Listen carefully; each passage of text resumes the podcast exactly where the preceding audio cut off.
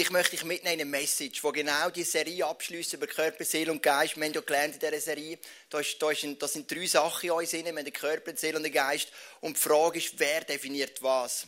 Und ich möchte dir heute zwei Brüder vorstellen. Und es hat viel zu tun mit dem Interview auf dem Raffi, der gesagt hat, er hätte sich immer wieder von der Seele, von diesen negativen Gefühlen so wegziehen lassen er hätte können sagen, ja, meine Kirche hat nicht auf mich gebaut. Gott, was willst du? Ich bin drei Jahre auf Amerika, oder schlussendlich dann noch mehr. Ich habe alles verkauft, habe alles investiert, habe meine Freundschaften losgelassen. Also heute per Skype ist ja vieles möglich, aber jetzt so eins zu eins. Und jetzt bin ich da, meine Kirche kommt und sagt, wir bauen doch nicht auf dich. Und das macht weh und man fragt sich, warum. Und du hast in deinem Leben immer wieder die Momente, wo du dir sagst, lass dich von deinen Gefühlen bestimmen oder von deinem Geist. Und es gibt in der Bibel eine ganz spannende Geschichte von zwei Brüdern, sind sogar Zwillinge gewesen. Und die beiden Brüder, die gehen so einen unterschiedlichen Weg. Angefangen haben beide schlecht, aber aufgehört hat der eine brillant und der andere miserabel. Aus einem Grund. Der eine hat gelernt, seine Gefühle von seinem Geist bestimmen zu lassen und der andere hat das nie gelernt. Und ich möchte noch beten und dann gehen wir rein in die Message. Jesus, ich danke dir, dass wir heute da sind. Ich danke dir, Jesus, dass wir lernen dürfen, dass du unsere Gefühle durch den Geist bestimmen Wir sind kein, kein Spielball von unseren Gefühlen. Wir möchten das lernen von diesen zwei Zwillingen. Jesus, mich können glücklich, erfüllt und vom Geist bestimmt können durchs Leben gehen, Jesus. Ich bitte dich, dass du uns jetzt ready machst für den Morgen, für die Message. Amen. Was sind das für zwei Zwillinge? Es sind der Jakob und der Esau. Vielleicht hast du schon mal gehört, das sind zwei Jungs. Mutter hat Rebecca geheißen, die Mutter von meinen zwei Jungs. Aber meine Frau hat nicht viel zu tun mit dieser Frau, weil es ein paar Unterschiede. Sehen wir dann noch. Ähm, die zwei Jungs, die heißt Jakob und Esau, sie kommen gleichzeitig auf die Welt, aber der Esau ist ein bisschen vorher. Aber Jakob hat den Esau an den Fersen gehabt. Und darum heißt der Jakob übersetzt der Fersenhalter. Und der Esau ist der Behaarte. Weil der Esau, das ist so eine Mischung zwischen Aff und Mensch. Das ist so ein bisschen, nein, das ist ein bisschen gemein. Einfach, er ist relativ stark behaart überall. Und er ist der Behaarte und der Jakob ist der Fersenhalter. Und sie beiden wachsen auf und es gibt eine Geschichte in der Bibel, an der kommst du nicht vorbei, wenn die zwei studierst. Und zwar hat der Esau das Recht vom Erstgeborenen. Er ist der Erstgeborene das heißt, er trägt Verantwortung für die Familie, wenn der Vater, der Isaac, stirbt.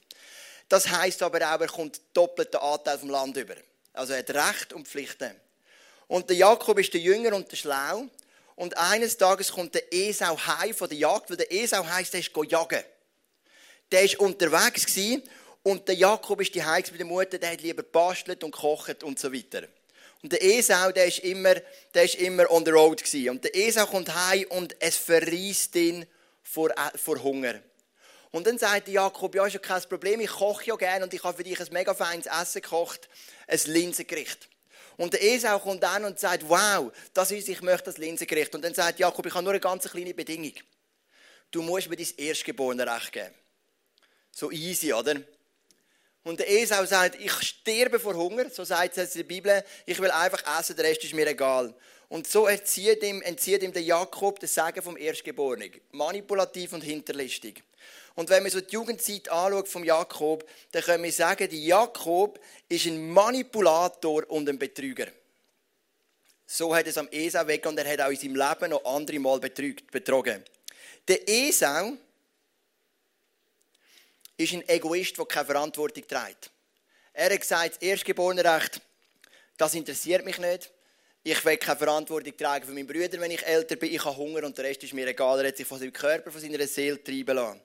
Du hast den Jakob, den Manipulator und den Betrüger, und du hast den Esau, den Egoist, der keine Verantwortung trägt. Zwei Männer. Jetzt gibt es ein kleines Problem. Sie sind in der Segenslinie von Gott. Weil Gott hat dem Abraham gesagt, aus dir raus kommt eine Segenslinie. Abraham, Isaac, Jakob oder Esau. Und wenn du Gott wärst, stelle ich dir eine Frage. Mit welchem von diesen beiden Jungs würdest du deine Segenslinie weiterführen? Mit dem Manipulator und dem Betrüger oder mit dem Egoist, der keine Verantwortung trägt, der nur das Jagen und sein Essen im Kopf hat. Mit welchem? Mit dem Jakob oder mit dem Esau?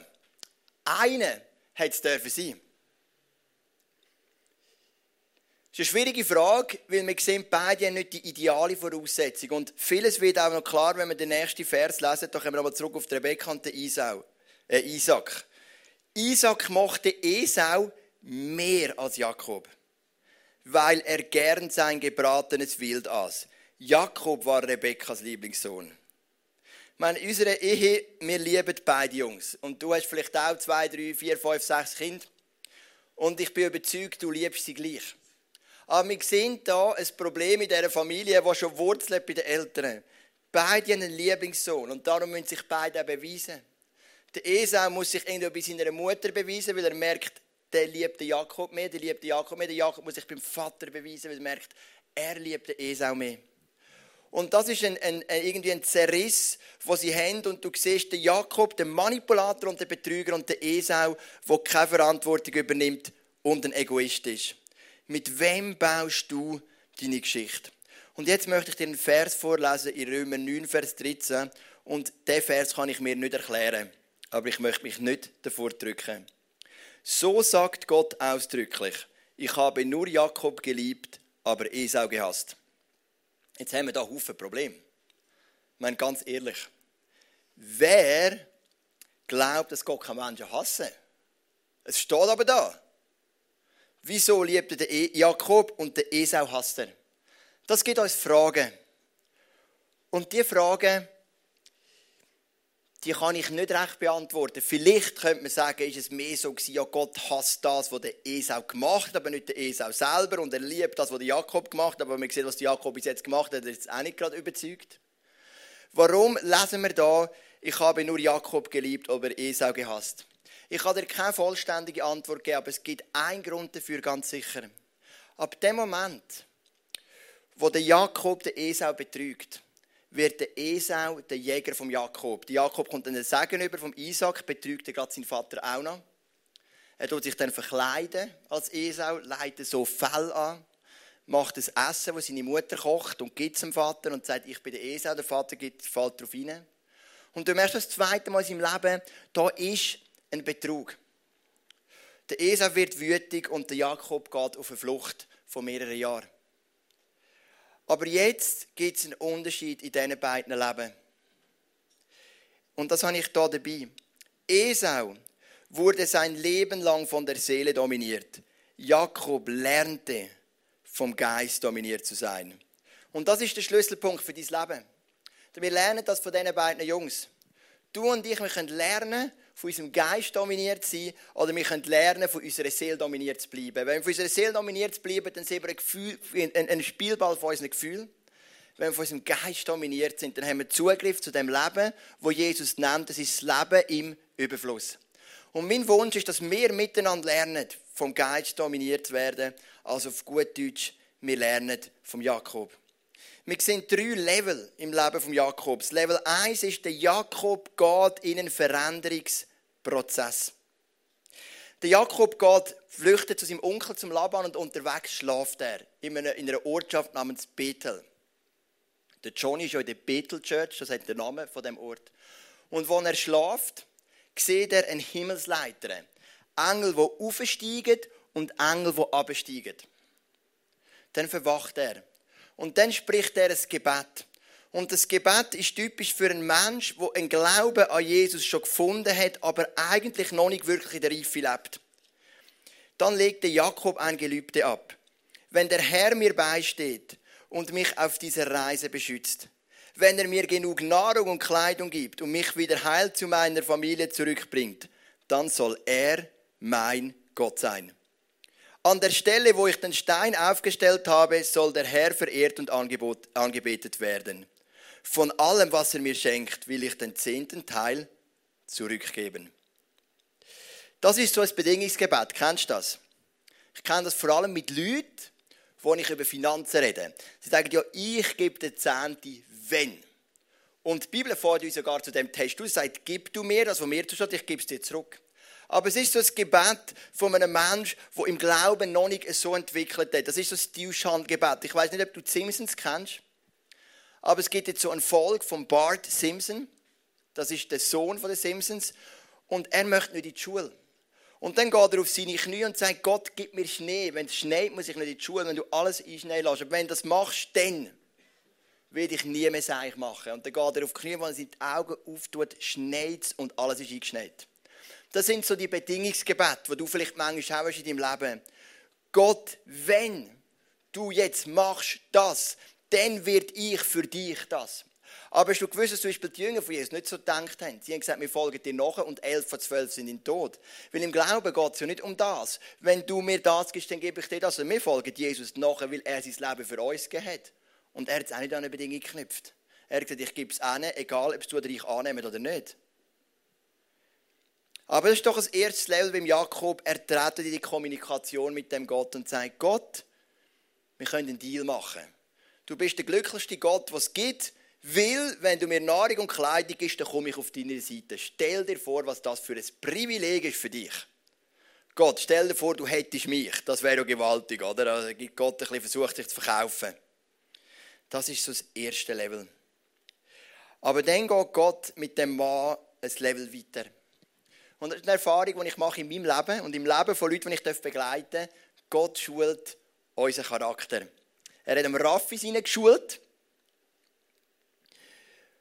als er auf Amerika ist und gesagt hat, hey, ich gehe mit dem Wunsch, bei meiner Kirche wieder angestellt zu sein und plötzlich haben die sich einfach zurückziehen. Manchmal schult Gott unseren Charakter. Ich möchte nachher gerade ein paar Beispiele zeigen aus unserem Leben. Was ist beim Jakob passiert? Magst du dich noch erinnern, was im Jakob sein Problem war? Er war ein Manipulator und ein Betrüger. Er hat den Esau betrogen und hat den Isaac betrogen. Jetzt kommt es zurück. Der Jakob ist zu seinem Onkel zum Laban und dort hat es eine Frau namens Rael und die hat er unbedingt wollen. Und dann sagt der Laban, ja easy, du musst nur sieben Jahre für mich arbeiten. Und schon hast du die Frau. Das ist ähm, Discount. Oder die Jakob ja sieben Jahre mache ich. Das heisst, er ist so verliebt dass ihm vorkommt wie ein Tag. Und dann sind die sieben Jahre um und dann kommt wieder ein Bibelvers, den ich mir nicht erklären kann. Am nächsten Morgen nach der Hochzeitsnacht hat er dann entdeckte Jakob entsetzt, dass Lea neben ihm lag nach der Hochzeitsnacht. Das ist auch ein theologisches Problem, aber ganz anderes, was wir vorher nicht hatten. Also, das ist auch schwer zu erklären. Sofort stellt der Laban zur Rede. Was hast du mir angetan? Warum hast du mich betrogen? Da schütteln wir nur den Kopf. Ehrlich denken wir, richtig hat es gemacht, hat es nicht anders verdient. Also so geht es mir, wenn ich das lese. Endlich gibt es jemand zurück, oder? Ich habe doch für dich gearbeitet, um Rael zu bekommen. Und dann sagt der Laban so ganz easy, es ist bei uns nicht Sitte, die jüngere Tochter vor der Eltern zu verheiraten, wenn das nicht schon den letzten sieben Jahren eigentlich hätte ich können sagen. Entgegnete Laban, verbring mit Lea die Hochzeitswoche, dann bekommst du Reue noch dazu. Allerdings musst du weitere sieben Jahre für mich arbeiten. Jakob willigte ein. Verstehst du, Gott ist schon ein gerechter Gott. Und es ist so, Gott hat die Segenslinie über Jakob geführt, aber Jakob hat das müssen verdienen. Da ist sein Charakter geschult worden. Und er hat betrogen und jetzt wird auch er betrogen. Und manchmal in unserem Leben wird unser Charakter geschult. Und 14 Jahre schlussendlich war er dran für die beiden Frauen. Bevor er dann den Laban verloren hat und seine eigene Sippe angefangen sich dann auch mit dem Esau versöhnt hat. Ich war gestern in einer Beerdigung. Ein Kollege von mir ist gestorben, von der Kante, 35 Jahre alt. Dienstag läutet mir ein Kollege an und sagt, Joel, hast du gehört, der und der Kollege von unserer Klasse ist gestorben. Ich gehe, glaube ich, in die Beerdigung, willst du auch kommen? Dann gesagt, ja, wir haben ein Seminar im ICF Schweiz, vielleicht kann ich es abtauschen, dann kann ich es übergeben. Dann habe ich gesagt, mal, ich bin dabei. Aber was ist er gestorben? Dann sagt mir mein Kollege, sagt, du, ich kann es nicht recht sagen, aber wenn man Todesanzeigen liest, ich glaube, er hat Selbstmord gemacht. Dann haben wir Todesanzeigen googeln. Da habe ich das Gefühl, könnte sein, gell? Und dann bin ich im Office und habe gesagt, ja, ich muss eine Beerdigung. Und vermutlich hat er Selbstmord gemacht. Also aus meinem Kollegen, der sagt, glaubt, habe ich schon gesagt, vermutlich. Dann bin ich gegangen an die Beerdigung, habe vielleicht 15 Leute das erzählt. Dann kommen wir rein, fahren die vorne, der Brüder gehen den Lebenslauf vorlesen und sagt, er ist gestorben an einer schweren Krankheit. Und ich sitze da in dem Killenstuhl und denke, hey Joel, schnall es immer noch nicht. Wenn ich zehn Leute sage, vermutlich gehen die Leute wieder und sagen, er hat Selbstmord gemacht. Weil mein Kollege hat gesagt, ich glaube, ich sage vermutlich. Und vielleicht trinkt das mal den Eltern. oder einem Brüder zu Ohren. Und weißt wie verletzend, wenn es heisst, hey, dein Sohn, der gestorben ist an einer schweren Krankheit, hat Selbstmord gemacht. Das ist nicht cool. Und ich bin denen und habe gemerkt, hey, ich muss noch so fest an mir arbeiten. Mein Maul ist immer noch nicht so trainiert, wie es Gott wollte. Und ich war so enttäuscht. Und Gott schafft an unserem Charakter, wenn er uns in seine Segenslinie nimmt. Und das ist ein unglaublich spannender Prozess, der aber manchmal auch ins Eingemachte geht. Ich möchte noch eine zweite Story erzählen. Ich habe mal eine Jugendgruppe geleitet, vor vielen Jahren. Und die Jugendgruppe, die, hat wirklich, die, hat, die ist gross gewesen. Das ist die grösste weit um. Die hat gewachsen und, und, ist, und, und, und ähm, expandiert. Immer wieder sind Leute von anderen Kirchen haben die Jugendgruppe gewechselt zu meiner Jugendgruppe, ja, für und Schlusszeichen. Und ich habe es voll cool gefunden. Manchmal sind Pastoren und gesagt, ja, das verletzt mich ein bisschen, wir haben weniger Junge, weil es zu euch gehen. Und ich habe natürlich das ein bisschen sanftmütig verkauft. Aber ich bin recht hochmütig und dachte, die müssen es halt ein bisschen besser machen. Das natürlich sagst du nie so, aber die Frage ist, was du denkst, oder? Wenn ihr es so gut machen wie ich, dann hättet ihr das Problem nicht. Dann haben wir das ICF gegründet. Und ich habe gedacht, ja gut, ICF und ich habe es ja drauf, ich habe jetzt eine grosse Jugendgruppe gehabt. Ich habe gedacht, das läuft genau gleich. Und dann haben wir das ICF gegründet im Zug am Anfang und es ist sehr, sehr slowly gewachsen. Fünf Leute, zehn Leute, 20 Leute nach zwei Jahren. Und ich habe gemerkt, hey, das schult so etwas von meinem Charakter. Ich bin ein bisschen oben runter dem höheren Ross. Da sind Killen gekommen, die haben mehr bieten wie wir. Das kann es ja geben. Schon möglich. Und dann sind die Leute gekommen und haben gesagt, hey Joel, es tut mir leid für dich, du bist ein guter Typ, aber ich wechsle Kille. Und das bricht das Herz von jedem Pastor. Also nicht von, jedem, von mir auf jeden Fall. Wir sagen immer Reich Gottes Perspektive, hauptsächlich bist du neu mit die Also, also ich weiß auch nicht, schön für die, die da drüber stehen Ich kann das nicht, oder? Und, und hat mich wirklich geschliffen. Und immer wieder ist mir Sinn gekommen, wenn ich in dieser Jugendgruppe auf dem hohen Ross war und bei den anderen Pastors gesagt habe, denkt habe, nicht gesagt habe. Gesagt habe ich nur immer Sanfte aber denkt, ich müsste es ein bisschen besser machen, wenn es machen würde wie ich. Und so schult Gott deinen Charakter. Und die Frage ist, wie reagierst du darauf? Und der Jakob hat die Schulung angenommen. Und das hat ihn qualifiziert, um mit die Segenslinie von Gott zu kommen. Er hat die Charakterschulung angenommen. ich darf dir etwas sagen. Wenn du mit Gott unterwegs bist, hast du das Leben im Überfluss. Johannes 10, Vers 10. Du wirst viel Schönes erleben, aber dein Charakter wird auch oft geschliffen. Und dann kommt das Level 3 der Jakob ringt mit Gott. Es gibt die Szene, er flüchtet dann vom Laban, er muss dann flüchten nach 14 Jahren, weil der Laban will ihn dann mit einem anderen Trick an sich binden. Dann nimmt er seine Frauen, ein paar Schafe und seine Kinder und flüchtet. Und er weiß, jetzt komme ich dann am Esau entgegen. Und der Esau ist mein Bruder, der mich immer noch hasst und mich tot sehen so hat er es vermutet, und hat ein Geschenk gemacht, in mehreren Etappen Geschenk gebracht. Und ich hoffe, dass jedes Geschenk der Esau ein bisschen mehr aufweicht, wenn sich dann begegnet, dann gibt es eine Versöhnung, was dann auch passiert ist. Aber vorher gibt es eine Geschichte, wo der Jakob die ganze Siebschaft vorausschickt und er bleibt noch allein zurück. Und er ist an einem Fluss namens Jabok. Nur er blieb noch allein zurück. Und dann hat er über den Fluss gehen, in der Nacht oder im Morgengrauen. Plötzlich stellte sich ihm ein Mann entgegen und kämpfte mit ihm bis zum Morgengrauen. Also da ist ein Mann und der kämpft gegen ihn. Und der Mann ist niemand anderes als Gott oder ein Engel von Gott. Ich kann es nicht genau herauslesen aus der Bibel. Und es gibt manchmal Situationen in deinem Leben, da ringen wir mit Gott. Wir ringen, weil uns etwas wehtut. Wir ringen, weil, uns etwas, weil wir etwas nicht verstehen. Wir ringen, weil wir etwas nicht begreifen können. Und so ein Beispiel habe ich da, nicht live, sondern auf einem Clip von einem Ehepaar, wo ein Kind verloren hat durch einen ganz tragenden, tragischen Unglück. Unglück schauen wir miteinander den Clip.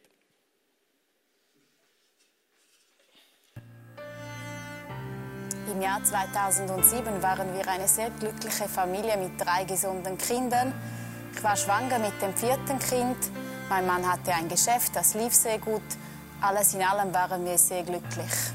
Bis im Dezember. In diesem Dezember 2007 hat mich meine Frau angerufen und mir erzählt, dass unser fünfjähriger Sohn Livio von einem Lieferwagen auf dem Trottoir überfahren wurde. Das war im ersten Moment ein Schock, aber ich konnte mir noch nicht vorstellen, was das wirklich bedeutet. Als ich kurz danach auf die Unfallstelle kam, ist mein Leben zusammengebrochen. Das ist der Albtraum, was sich Eltern vorstellen, ihr, ihr eigenes Kind auf der Straße liegen zu sehen, welches sich nicht mehr rührt. Beim Unfall waren da die Rega, die Ambulanz, die Polizei, es war alles abgesperrt. Es kamen die ganze Zeit Leute zu uns, ähm, Staatsanwälte, ähm, Polizei, Ärzte hatten Fragen, wollten etwas wissen. Die Rega flog ein. Es war der Albtraum schlechthin. Von einem Moment auf den anderen musst du dich mit Sachen beschäftigen, die vorhin noch nie in deinem Leben aufgetreten sind. Wir mussten auf die Gemeinde den Tod unseres Sohnes bestätigen. Wir mussten eine Beerdigung organisieren, ein Leitmahl Karten schreiben, Leute einladen, informieren. Du musst einfach funktionieren und all diese Sachen machen und du weißt nicht, wo du stehst. In diesen Tagen bist du wie in Watte eingepackt und du weißt nicht, wo oben und unten ist. Du hast keinen Boden unter den Füßen und du funktionierst einfach. Aber was uns trotzdem vom allerersten Moment an geholfen hat, das war der Glaube. Wir wussten immer vom Anfang an, dass es nicht umsonst ist oder nicht einfach Zufall ist, sondern dass Jesus keinen Fehler macht. Die Tage und Wochen nach Livios Tod und seiner Beerdigung waren so eine so schlimme Zeit.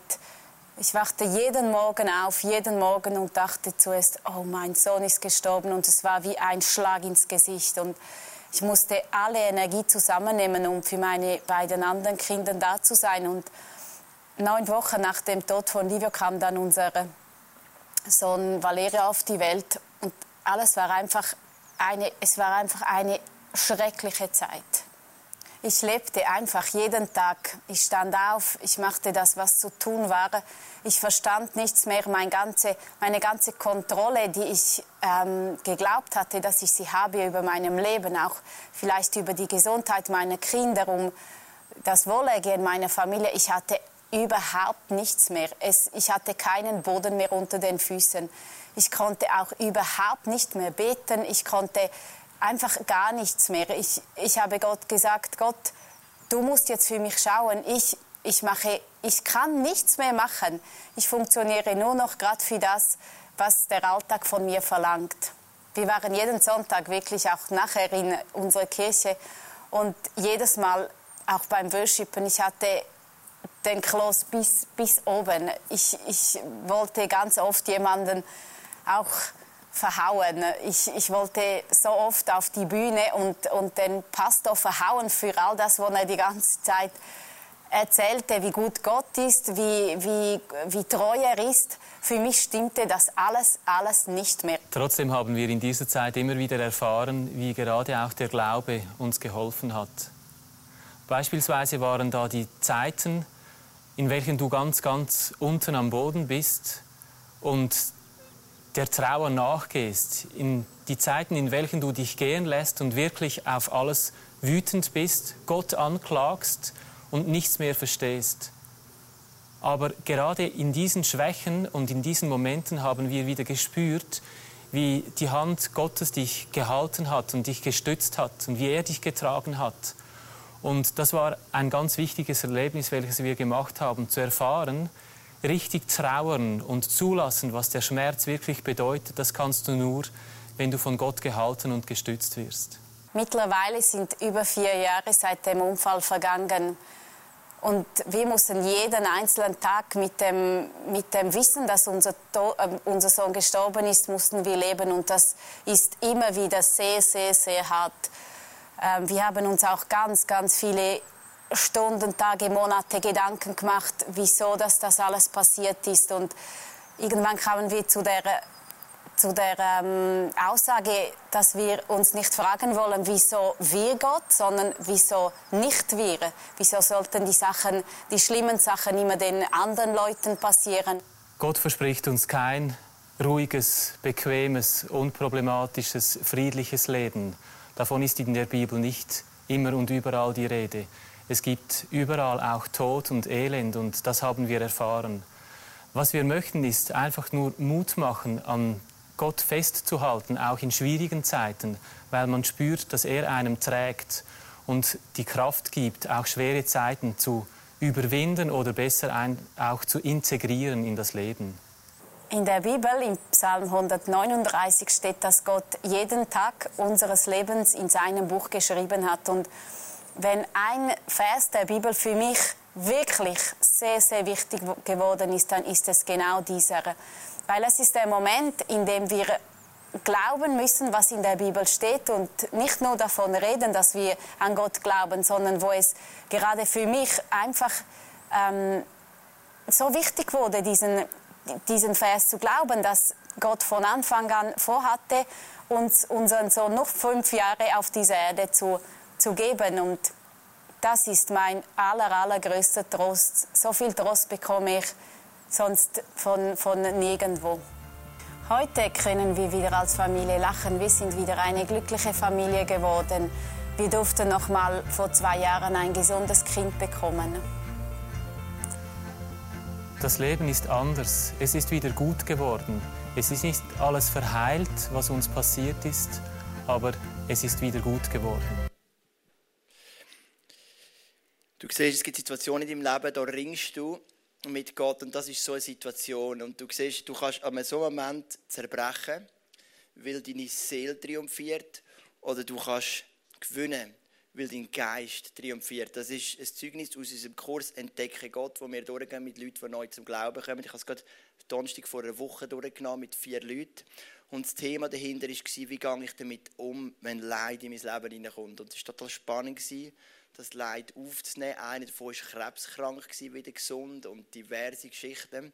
Und wir haben gemerkt, hey, gerade Leid ist die grösste Chance für unser Leben zum Lernen, dass der Geist über unsere Seele triumphiert. Und ich finde es so cool, oder? Du siehst das ganze Menschliche, das ja soll und muss überkommen. Auf der einen Seite, auf der anderen Seite siehst du doch, wie sie das Ringen hineingegangen sind und Gott irgendwie können ihre Seele wieder heilen.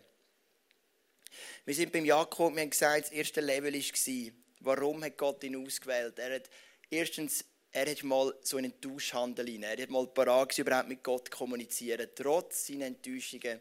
Zweitens ist er parat seinen Charakter zu schaffen. Und drittens, er ist sogar parat mit Gott zu ringen. Er ist hier in dem Fluss auch eine spannende Geschichte und kämpft mit dem Mann bis zum Morgengrauen, ein mega Fight. Und dann heißt, als der Mann merkte, dass er Jakob nicht besiegen konnte, gab er ihm einen so harten Schlag auf das Hüftgelenk, dass es ausgerenkt wurde. Was bedeutet der Schlag? Der Engel, ich habe gesagt, der Mann steht für einen Engel oder für Gott. Und der Jakob ist parat zu ringen mit Gott. Schlussendlich hat der Engel den Jakob nicht besiegen aber der Schlag bedeutet, es geht nur durch meine Gnade. Deine Kraft allein reicht nicht aus. Und das heißt in der Bibel, dass der Jakob von dem Moment an gekunken ist. Weil es einen starken Schlag gegeben ins Hüftgelenk. Der Jakob hat hier etwas realisiert. Ich allein kann es nicht richten. Ich zusammen und Gott. Und dann, wenn wir den ersten Vers lesen, ist ganz interessant. Dann bat er, lass mich los, der Morgen dämmert schon. Das hat übrigens der Engel gebeten, nicht der Jakob. Aber Jakob erwiderte, also der Jakob hat den Engel im Schwitzkasten gehabt, oder? Und dann sagt der Engel, bitte lass mich los. Aber Jakob erwiderte, ich lasse dich nicht eher los, bis du mich gesegnet hast. Wie heißt du? fragte der Mann. Als Jakob seinen Namen nannte, sagte der Mann, von jetzt an sollst du nicht mehr Jakob heißen. Du hast schon mit Gott und den Menschen gekämpft und immer gesiegt. Du heißt von jetzt an Israel. Und Israel bedeutet, Gott kämpft für dich. Fast ein, bisschen ein Widerspruch, du hast gekämpft und immer gewonnen und dann gibt er immer einen Namen, Gott kämpft für dich. Aber Jakob hat etwas gemerkt. Gott kämpft für mich. Ich habe früher versucht, mein Recht selber zu erkämpfen, indem ich den Esau, den, Jak oder Esau, den Isaac und eigentlich schlussendlich sogar den Laban betrogen habe. Aber jetzt lernt er bei dem Feind, Gott kämpft für mich. Und wenn du willst, dass dein Geist, deine Seele dominiert, in die gesunde Hierarchie hineinkommst, dann darfst du wissen, Gott kämpft für dich. Es mag Charaktertests geben, es mag ein Ringen sein mit Gott. Eine Situation, die mich zum Ringen gebracht hat, ich habe es auch schon erzählt, ist der Punkt, wir hatten so einen Alpha-Kurs Januar bis März mit acht Leuten, die ich mega liebe. Und die Leute sind immer gekommen und ihr Glaube hat sich so entwickelt. Und in den letzten Monaten habe ich gemerkt, wir können sie nicht so haben, wie es mir passen würde. Irgendwo braucht es vielleicht noch eine zweite Runde oder eine dritte oder eine vierte und es ist vielleicht auch okay, aber so habe ich es mir nicht vorgestellt. Und das ist so ein Ringen für mich. Sie loszulassen, natürlich weiterhin SMS schreiben, Facebook, WhatsApp, Instagram, was auch immer. Dran zu bleiben und gleichzeitig sie auch gehen zu lassen. Das Ringen mit Gott und Prozess in deinem Leben. Jetzt haben wir viel vom Jakob geredet. Wir haben gesagt, da ist der eine von diesen Zwillingen. Der war parat, sich von seiner Seele, von seinen Verletzungen, von seinem Betrug, von seinem Manipulativen zu verabschieden und ein Kämpfer zu werden für Gott und für jemanden, der Gott für ihn kämpft. Wir haben viel jetzt von dem Jakob geredet. Die Frage ist, was ist mit dem Esau? Aus dem Alten Testament wissen wir, dass der Esau Nachkommen hatte, Edomiter, die sehr viel Negatives gemacht haben. Aber im Neuen Testament lesen wir noch etwas mehr, Hebräer 12, Vers 6. Keiner von euch soll ein zügelloses Leben führen wie Esau, der Gott den Rücken gekehrt hatte. Für ein Linsengericht verschleudert er das Vorrecht, als ältester Sohn das Erbe und den besonderen Segen seines Vaters zu erhalten. Hebräer Kapitel 12 kommt nach Hebräer Kapitel 11. Und Hebräer Kapitel 11 ist das Kapitel der Glaubenshelden, wo alle unsere Glaubenshelden aufzählt werden. Abraham, Isaac und der, der, einfach alle die, der Noah und alle werden aufzählt, was cool ist. Und im Kapitel 12 kommt der Esau als Gegenstück. Seine Voraussetzungen sind schlecht, genau wie die von Jakob. Der Jakob war mehr der Hinterlistige, der Esau mehr der Offensichtliche, der einfach kein Interesse hatte an Verantwortung und nur Fun im Kopf. Aber der Esau hat etwas nicht gelernt. Er hat nicht gelernt, seine Seele in den Griff zu bekommen, seine Gefühle, sondern er hat sich in eine Richtung entwickelt. Und das heißt, sein Leben war zügellos, bis er schlussendlich Gott komplett den Rücken gekehrt hat. Und meine Frage ist, was steckt in dir? Als Abschluss von dieser Serie. Steckt in dir und in mir mehr Jakob? Oder steckt mehr Esau? Bin ich der Jakob, der sagt, okay, was auch immer der Prozess ist, wo Gott mit meinem Herz gehen will, ich tue mich öffnen. Ich lasse zu. Oder bin ich der Esau, der sagt, ich merke im Moment, ich entferne mich von dem Gott. Vielleicht ist es Bitterkeit, es kann Enttäuschung sein, es kann einfach kein Interesse sein, jemanden in sein Leben hineinzulassen, es kann eigene Fun sein, was auch immer. Was steckt in dir? Steckt in dir Esau oder steckt in dir Jakob? Ich möchte die, die Quintessenz von dieser Message nochmal vorlesen. Esau wurde sein Leben lang von der Seele dominiert. Jakob lernte vom Geist dominiert zu sein. Und was cool ist, wenn du es schaffst, wenn wir es lernen, das Leben jetzt auf dem Geist dominiert ist, dann macht uns das sehr glücklich. Es lässt uns loslassen. Es lässt uns eben nicht mehr ins Spielball werden von den Gefühlen, sondern unsere Gefühle sind bestimmt von unserem Geist. Und wenn die Gefühle über uns einbrechen, dann kommt der Geist wieder führen. Wir haben so eine Pastor-Small-Gruppe, der Alan, der Raffi, der Dave Grimm von Schweiz und ich, haben wir letztes Montag gestartet. Dann habe ich gesagt, was beschäftigt euch? Und dann hat der Alan erzählt, wir haben Sonntag eine Celebration in der Schweiz und die war cool. Und dann bin ich heimgefahren und da eine Person oder zwei Personen gesehen, einen Kaffee zu sitzen. Und es hat mir mega Mühe gemacht, weil sie nicht ins Eisen kommen oder was auch immer, es hat ihn beschäftigt. Und er hat gemerkt, in einer Sekunde sind all die negativen Gefühle über ihn hineingebrochen. Weil ein Pastor hat immer ein Hirtenherz. Und der Alan, wer ihn kennt, der hat ein viel stärkeres Hirtenherz als vielleicht zum Beispiel ich. Also er hat ein mega Hirtenherz. Der blüht mit jeder Person innerlich, die eine Krise hat, die eine Schwierigkeit hat. Ich mache das ja auch schon, bei ihm ist noch ein Level mehr. Und er hat gemerkt, er ist dann auf seinem Töff gesessen und hat gemerkt, das kann ihm alles kaputt machen, was gut gelaufen ist von dem Abend. Aber dann hat er gesagt, ich habe in einer Sekunde eine Entscheidung getroffen, ich nehme die negativen Gefühle nicht an. Ich bete für die Leute, aber ich nehme es nicht an, dass sie mich in Frage stellen, dass sie mich kaputt machen, dann hat sie abgeleitet bei Gott. Und er ist als glücklicher Mann ins Bett an diesem Abend. Er hat gesagt, sehr gut, Alan, ich lerne von dir, hast du genial gemacht. Manchmal gibt es Situationen mit diesen Ringstuhl und ich habe nochmal einen Clip dabei aus einem Hollywood-Film und es ist eine Geschichte von einem Sklavenboot. Der Film kommt von Amistad und Amistad erzählt Geschichte von schwarzen Sklaven, die von Afrika versklavt worden sind nach Amerika. Und die Sklaven haben jetzt einfach das durchgemacht, so wie wir es wissen aus der Geschichte, wie viele gemacht haben. Gewisse sind verhungert auf dem Boot, sind geschlagen worden, sind unterdrückt worden. Und ich möchte dir eine Szene zeigen, wo drei von diesen Sklaven, die einfach so viel gelitten haben, sie haben noch gelebt, aber sie haben viel gelitten. Und dann kommt ihnen ein Buch in die Hand, das sie noch nie gesehen haben. Und ich möchte zeigen, wie sie mit dem Buch umgeht und wie Gott durch das Buch anfängt, ihre Seele zu heilen. Das ist das heilende Potenzial von Jesus, wo deine Seele heilen kann. Und du merkst, die Sklaven, die haben das Buch durchgeblättert, die Bibel, und in dem inne passiert so ein Veränderungsprozess in ihrer Seele.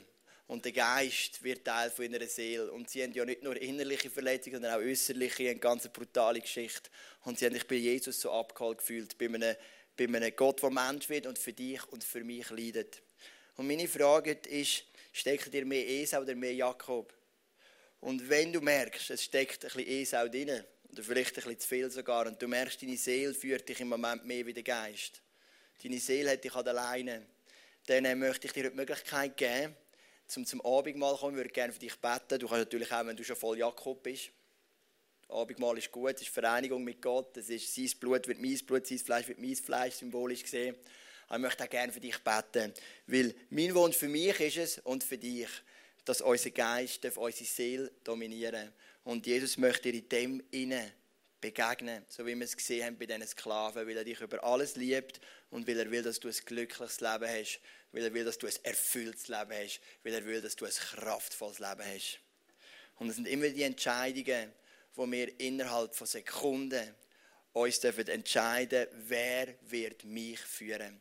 Und wenn du da bist heute Morgen und du merkst, es gibt Sachen, die, die verreissen mich, Sorgen, Angst und Nöte, dann möchte ich auch dir die Möglichkeit geben, das Abendmahl, dass wir es einfach ablegen bei dem Jesus. Dass wir können sagen, Jesus, der Geist von Gott soll meine Gefühle dominieren. Ich möchte nicht voll Sorge sein, nicht voll Angst, sondern wie ein Kind dir von ganzem Herzen vertrauen.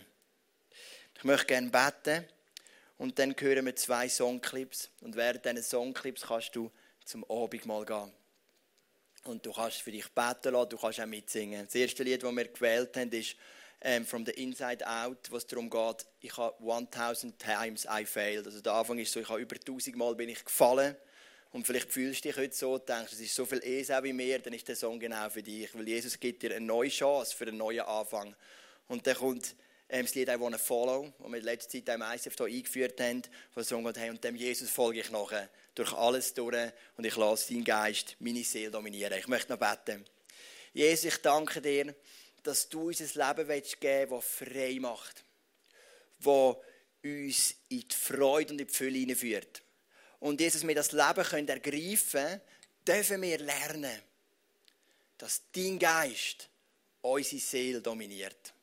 Dass wir kein Spielball sind von unseren Gefühlen, sondern dass wir erfüllt sind von der Kraft vom Heiligen Geist. Dass du mit all deinen Segnungen kannst in uns leben kannst. Und das ist in der Theorie einfach, in der Praxis oft nicht so. Und Jesus, heute sind Menschen da drin, was vielleicht geht wie mir, die sagen, ja, ich möchte doch so gern. Ich möchte doch so gern, dass du kannst Besitz nehmen von mir und dass ich nicht ein Spielball bin von meinen Gefühlen, sondern dass ich erfüllt sein mit dem Heiligen Geist. Und ich bitte dich, dass du das heute Morgen machst. Und wenn wir jetzt zum Abendmahl gehen, dass wir ganz neu erfrischt werden von dir. Dass wir ganz neu dürfen Hoffnung bekommen. Dass wir unsere Sorgen und unsere Nöte abladen können. Und dass wir dürfen sehen, wie dein Geist Einfluss nimmt in unsere Seele. Dass nicht unsere Seele unseren Geist dominiert, sondern dass unser Geist unsere Seele dominiert. Jesus, wir möchten wieder Jakob, der wirklich nicht gut angefangen hat, aber er ist in seinen Prozess gegangen. Wir möchten mit in den Prozess gehen. Wir möchten dich schaffen in unserem Herz. Und Jesus, wir müssen das nicht selber zwingen, sondern du schaffst an uns. Wir müssen es so zulassen. Und ich bitte dich, dass wir das dürfen zulassen, die Verarbeitungsprozesse in unserem Herz, die uns so näher zu dir bringen. Und jetzt vielleicht gibt es auch Leute, die stehen gerade in einem besonderen Leid. So wie wir es gesehen im Clip von dem Ehepaar. Schicksalsschlag. Jesus hat das Potenzial, um uns unglaublich näher an dich zu führen. Was nicht heisst, dass wir ignorieren müssen, dass es uns wehtut, ganz und gar nicht. Aber es hat das Potenzial, um uns so näher an dich zusammenzuketten. Und ich bitte dich, dass wir so darauf reagieren können, dass du unsere Fragen beantwortest und unsere Sehnsucht stillst. Amen.